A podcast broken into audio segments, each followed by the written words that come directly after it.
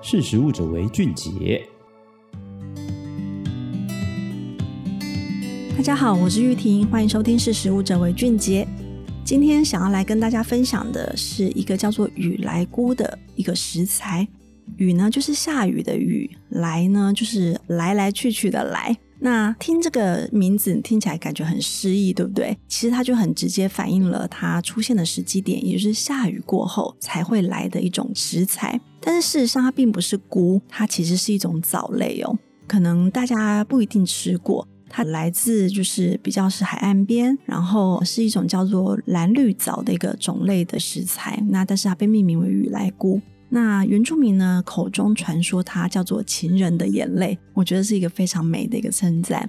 那它除了叫做雨来菇之外，有时候也会被称作地皮菜，因为它是雨后之后长在地上的，然后或者是叫草木耳。那叫草木耳的原因呢，就是它外观看起来有一点像是黑黑的木耳，但是事实上它口感介于木耳的脆度跟海藻的软度之间。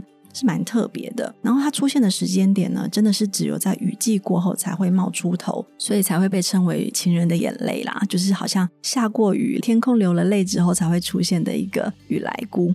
那这个野生的雨来菇呢，它是很低热量，而且富含高纤维、各种维生素以及人体所需的氨基酸，营养价值很高，所以其实在近年来呢，也常常被人家讨论说是一个蛮好的一个食材，更被视为是一种叫做雨中的珍宝。但是现在呢，除了野生的雨来菇之外呢，也有人开始在做人工的种植，所以更能够确保它的产量。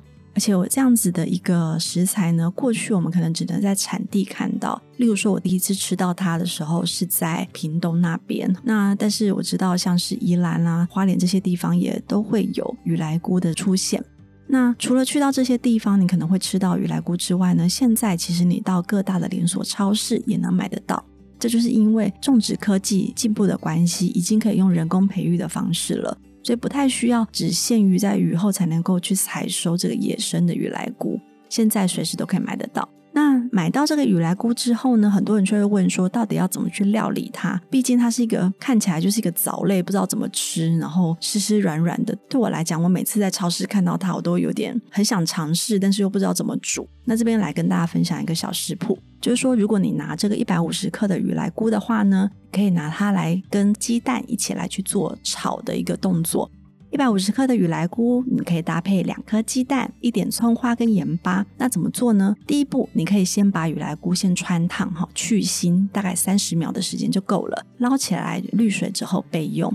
再来呢，把你的油锅热一热，把刚刚讲的两颗鸡蛋打下去，把它炒香，然后再来把刚刚的这个雨来菇呢加进去，一起跟鸡蛋拌炒之后，用盐巴来调味，然后起锅之前撒上葱花就可以喽。所以其实呢，这样子的一个鸡蛋炒雨来菇呢，就可以是餐桌上面一个新兴的菜色。现在在各大超市也都买得到，大家下一次看到的话，可以来试试看。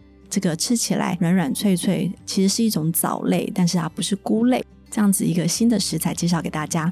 那今天的识食物者为俊杰就到这边，我们下次见，拜拜。